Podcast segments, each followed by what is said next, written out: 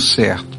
E é por isso que hoje pela manhã eu comecei falando sobre por que a ressurreição é tão importante.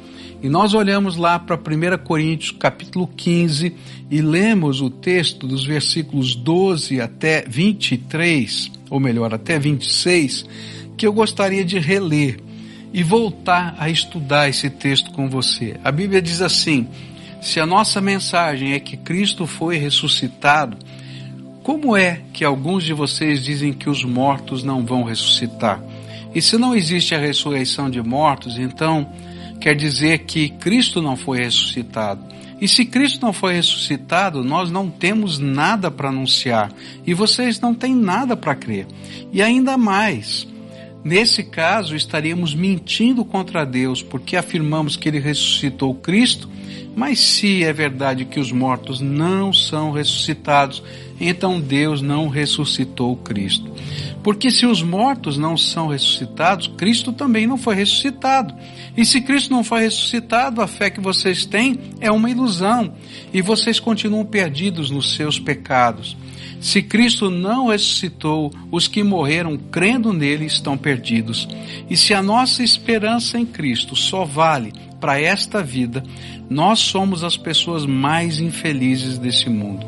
Mas a verdade é que Cristo foi ressuscitado, e isso é a garantia de que os que estão mortos também serão ressuscitados.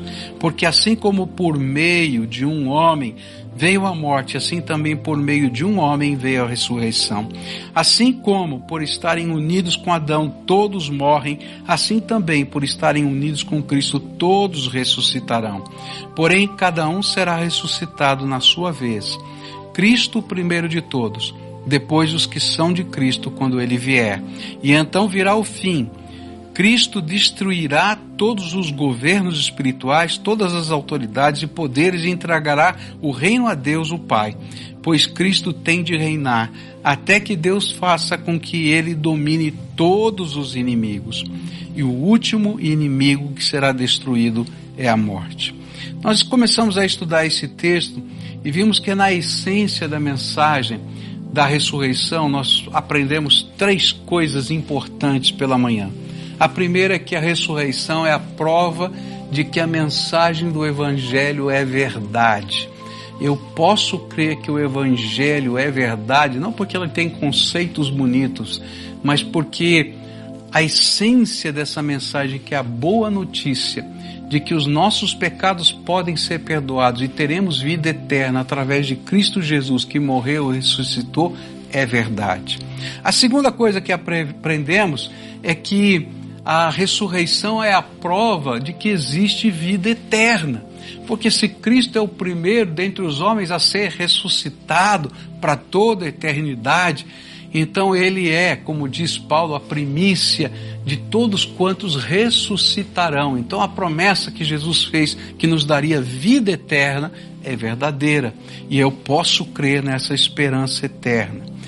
Terceira coisa que a gente aprendeu é que se Cristo ressuscitou, então a minha fé, o meu compromisso com Ele é digno.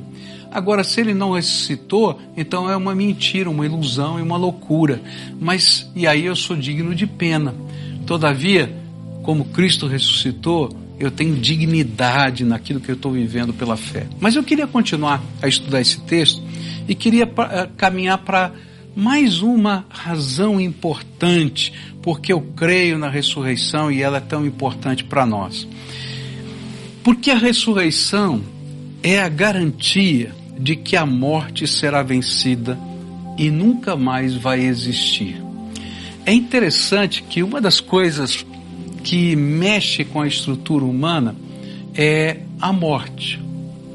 Eu acho que uma das coisas que tem trazido tremenda comoção é, é quando a gente vê aquelas estatísticas, quantas pessoas doentes, mas logo em seguida vem quantas pessoas estão morrendo. E aí você fica olhando lá, ó, morreram tantos nos Estados Unidos, morreram tantos na Itália, morreram tantos é, é, é, na Espanha, morreram tantos na Índia, morreram tantos. E, e a gente vai ouvindo tudo isso e morreram tantos no Brasil. E de repente a gente fica pensando, e agora? Como é que vai ser? Eu me lembro de um dia que eu fui visitar uma, uma jovem e essa jovem estava em estado terminal com leucemia, já estava morrendo. E essa moça tinha muita consciência, era uma moça muito inteligente, estudada, ela tinha muita consciência do seu estado. E ela tinha me chamado para conversar com ela no hospital. E ela foi conversar uma das coisas mais difíceis que eu creio que um pastor tem para conversar com alguém. E ela disse assim: Pastor, eu quero que o senhor me fale se a morte dói. E que eu, quando eu ouvi aquela pergunta, eu fiquei pensando, meu Deus, né? Eu não sei responder se a morte dói, né? Porque talvez em alguns momentos, né, dependendo do tipo de morte que cada um tenha, né, possa até doer, né? Se você tem um ataque do coração, deve doer esse músculo aqui, assim vai. Mas aí eu fui respondendo para ela dizendo assim, olha, eu não sei dizer se a sua morte vai vai doer ou não vai doer que você está perguntando para mim, eu não sei dizer. Eu não tenho essa capacidade. Mas eu posso dizer para você o que acontece quando alguém como você, que crê no Senhor Jesus Cristo como único e suficiente Salvador, que tem colocado a sua vida na mão dele, vai acontecer quando seus olhos fecharem aqui, quando seu coração parar de bater, quando os médicos disserem assim: olha, hora do óbito, e vai dizer isso. Eu quero dizer para você que nessa hora, o Cristo que ressuscitou dentre os mortos, Ele mesmo, Ele não vai mandar um anjo, Ele mesmo vai vir e vai vir recolher você para levar para aquele lugar que Ele prometeu que estava preparando para você. E Ele vai segurar nas suas mãos e vai caminhar com você por toda a eternidade.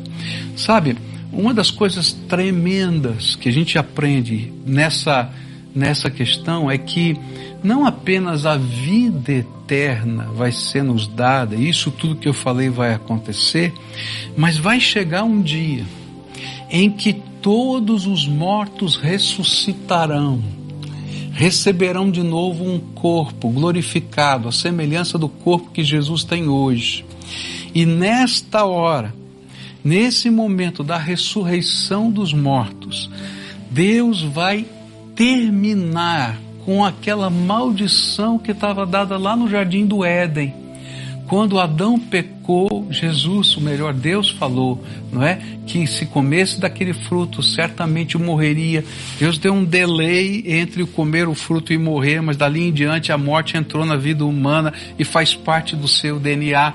A partir daquele momento da ressurreição, a partir daquele instante que foi conquistada por Jesus na cruz do Calvário e na sua ressurreição, não vai haver mais morte e a morte será aniquilada.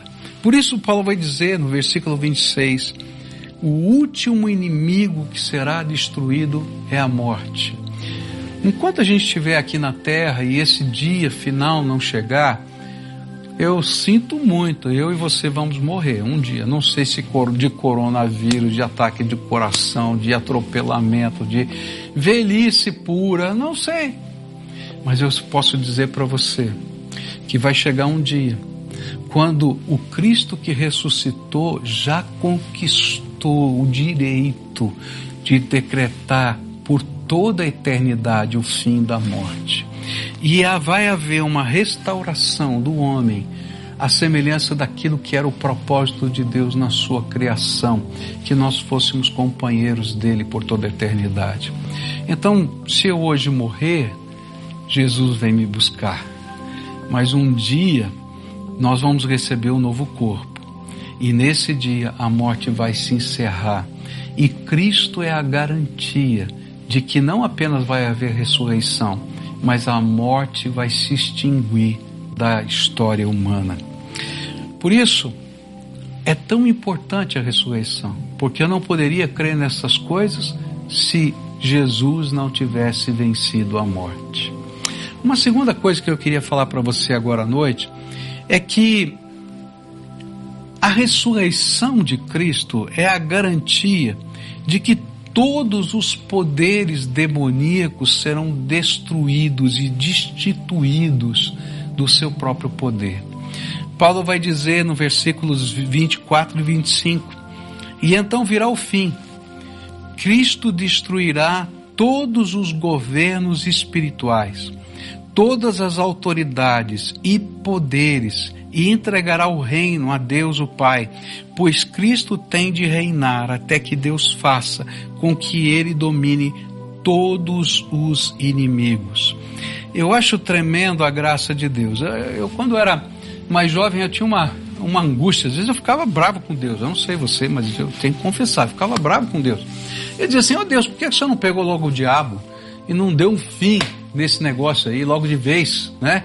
Ele está criando tanto problema, tanta maldade, tanto sofrimento. Até o dia que eu entendi o amor de Deus. Porque se Deus tivesse dado fim ao diabo, não é lá no jardim do Éden, ele teria que dar fim ao homem que ele havia criado. E então ele marcou um prazo, uma data, que é o dia do juízo final. E nesse prazo e nessa data, ele incluiu a minha possibilidade de salvação. E é por isso que Jesus ainda não voltou. E é por isso que o Evangelho está sendo pregado, para que mais e mais pessoas tenham a oportunidade de serem transformadas, salvas, restauradas na graça de Jesus. Mas vai chegar o dia, no dia da ressurreição de todos os seres humanos, em que esse mundo como nós o conhecemos não será mais assim. É interessante porque quando a gente lê o Apocalipse, e eu confesso para você que eu estou lendo é, e meditando e estudando, a gente vai aprendendo que no período do fim vão acontecer uma série de situações, né? Então aquilo que a gente está vivendo, na minha concepção, é o princípio das dores, não é ainda o fim. Né? Porque quando chegar lá nas trombetas, as coisas vão ficar ainda piores do que estão agora. E esse mundo, como nós o conhecemos, ele vai ser praticamente destruído e Deus tem que intervir de uma maneira tremenda. E nesse dia da intervenção final, os mortos ressuscitarão. E nesta hora, os que morreram em Cristo Jesus para salvação eterna vão estar com Ele. Mas aqueles que morreram sem Jesus também ressuscitarão, mas estarão ali apenas para o juízo e vão ser julgados junto com Satanás e os seus anjos. E naquele momento, tudo isso que está aqui escrito, domínio, autoridade, poder, são níveis de hierarquia de poderes demoníacos, poderes espirituais do mal, que serão destituídos, não terão mais poder algum e serão lançados no lago de fogo enxofre, que a Bíblia ensina que é, alguns traduzem como inferno, mas na verdade é esse lugar eterno de sofrimento.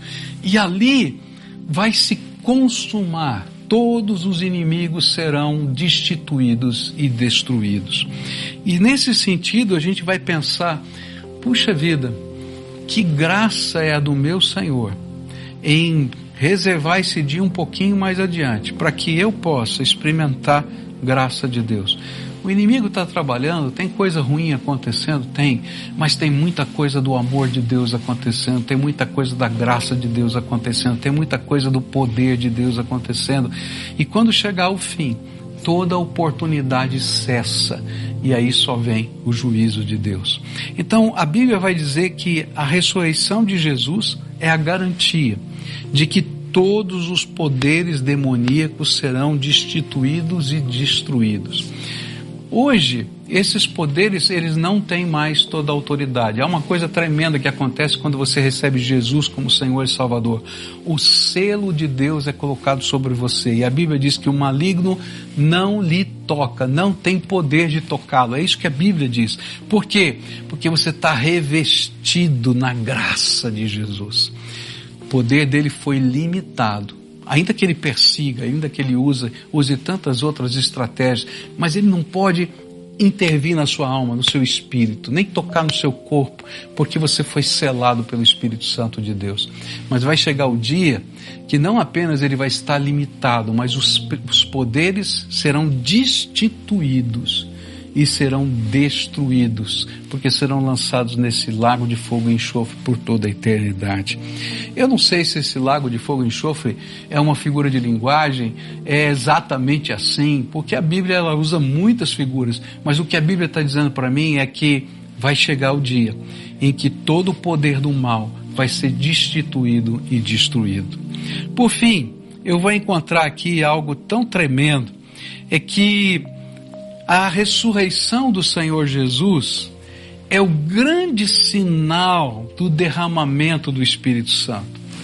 E eu acho isso tremendo. Jesus ressuscitou e ele abriu a porta para que nós pudéssemos entrar numa nova era, num novo tempo, num novo lugar, numa nova experiência.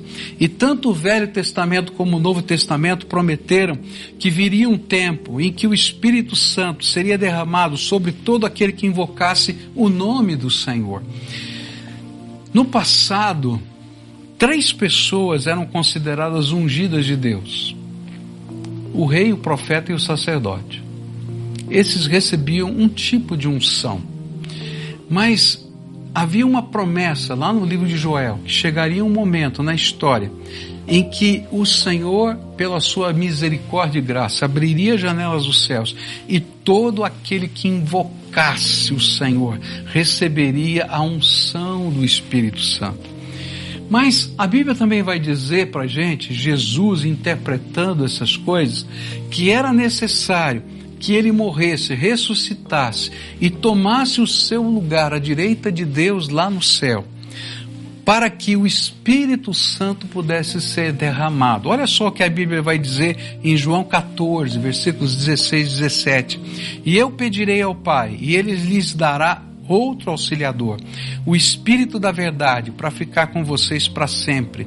O mundo não pode receber esse Espírito, porque não pode ver nem conhecer, mas vocês o conhecem, porque ele está com vocês e viverá em vocês.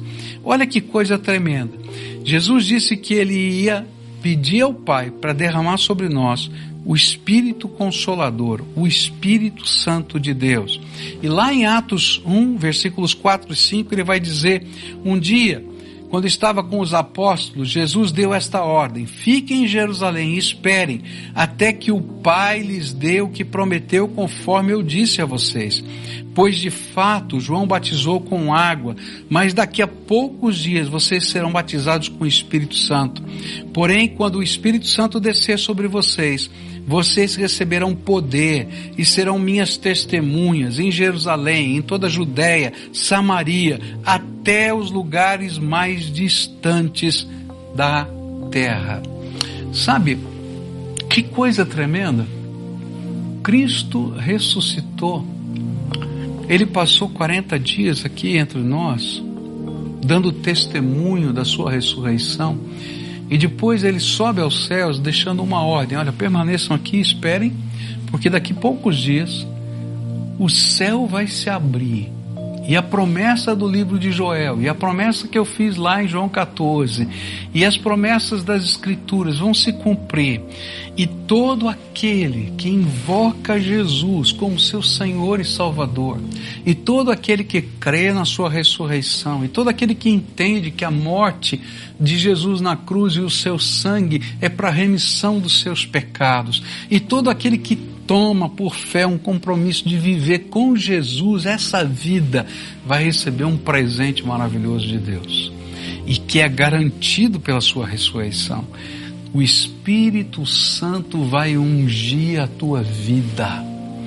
Essa expressão é uma expressão tremenda, batizo, né? ser batizado, é, quer dizer ser imerso, mergulhado. A palavra batizar significa isso, imergir, mergulhar. É, você vai estar completamente envolvido, circundado, imerso na presença, no propósito e no poder do Espírito Santo. Sabe, esse é um presente da ressurreição. A sua vida não será mais a mesma, porque você pode experimentar algo novo com Jesus. Eu não estou falando de religiosidade. Para a gente viver a religiosidade, eu não preciso de ressurreição. Basta você ir à Índia. A Índia você vai encontrar milhões de deuses, e um povo extremamente religioso. Extremamente religioso. Agora, quando eu tenho alguém que ressuscitou, que revela o poder de Deus, que revela a graça de Deus, eu posso experimentar algo novo.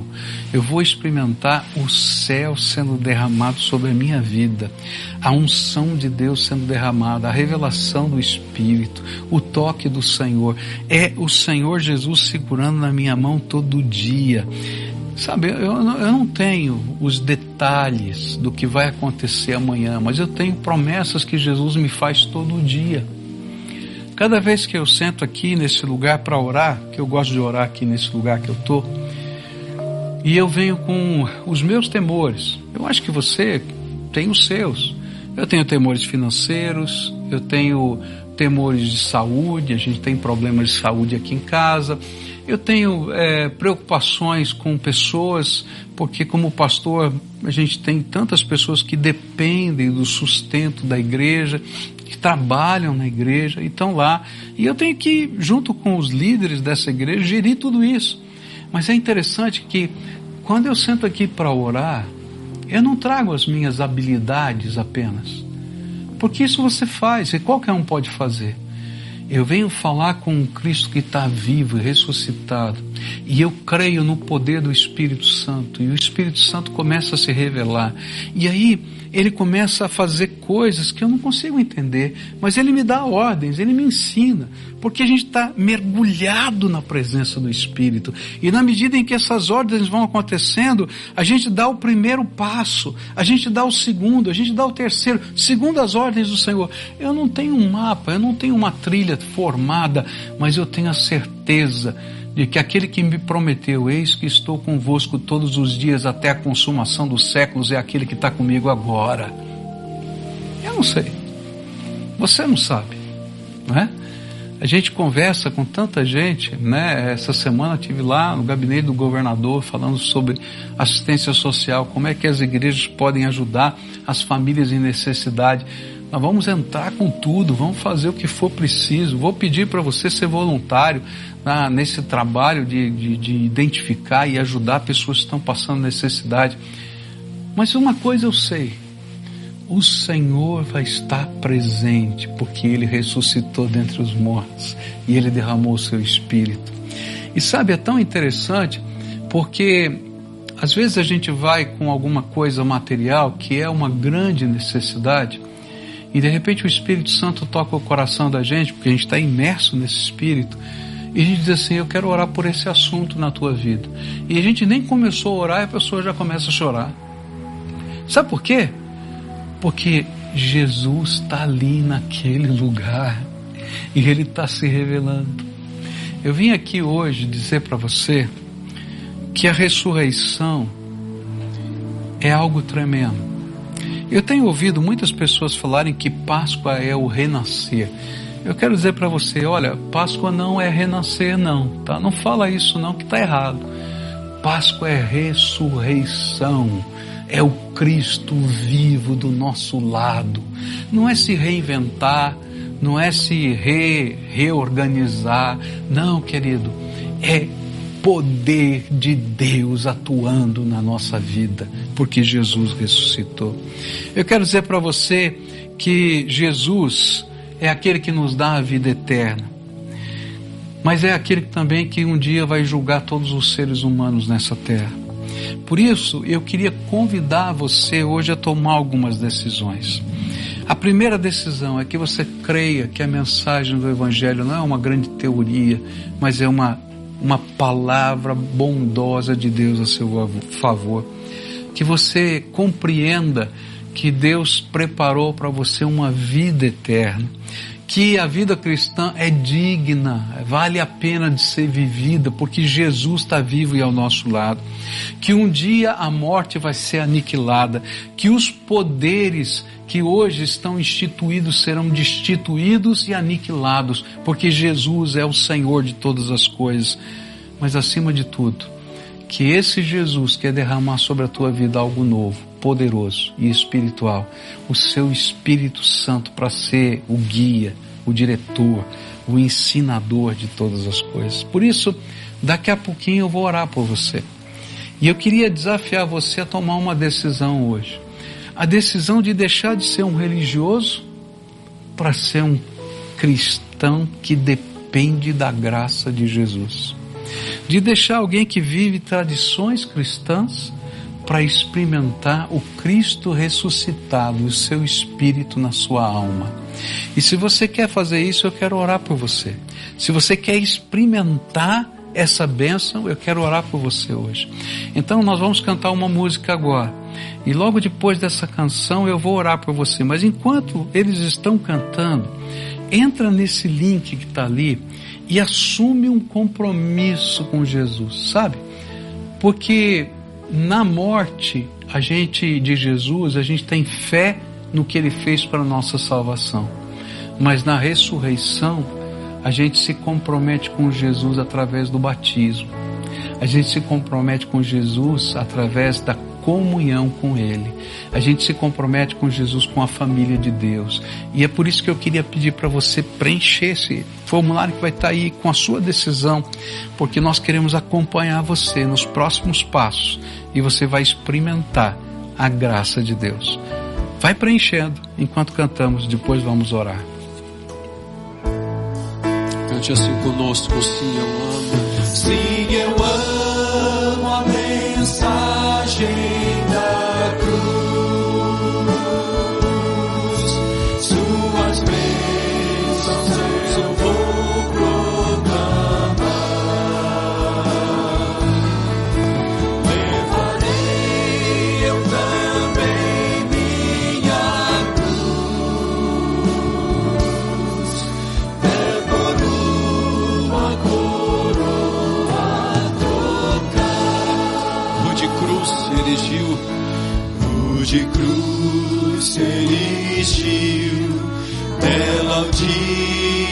fugiu, revelando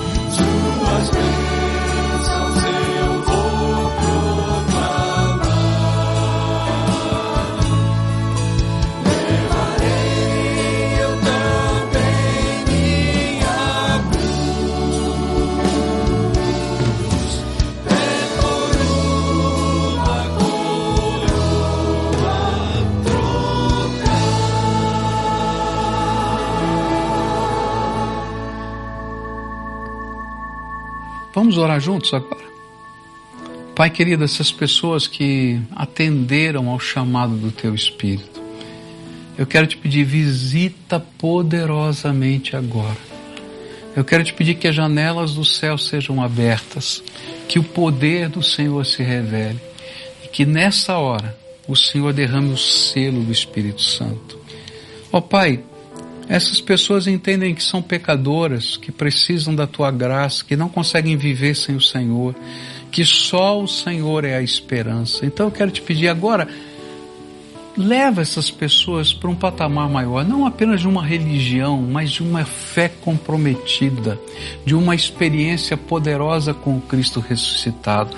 Revela o teu poder, revela a tua graça, coloca o teu selo, que todo o poder de Satanás contra essas vidas seja aniquilado, obstruído, porque o Senhor é por eles. Que haja salvação, transformação, libertação no nome de Jesus. Abençoa abençoa essas famílias. É aquilo que eu oro no nome de Cristo. Amém.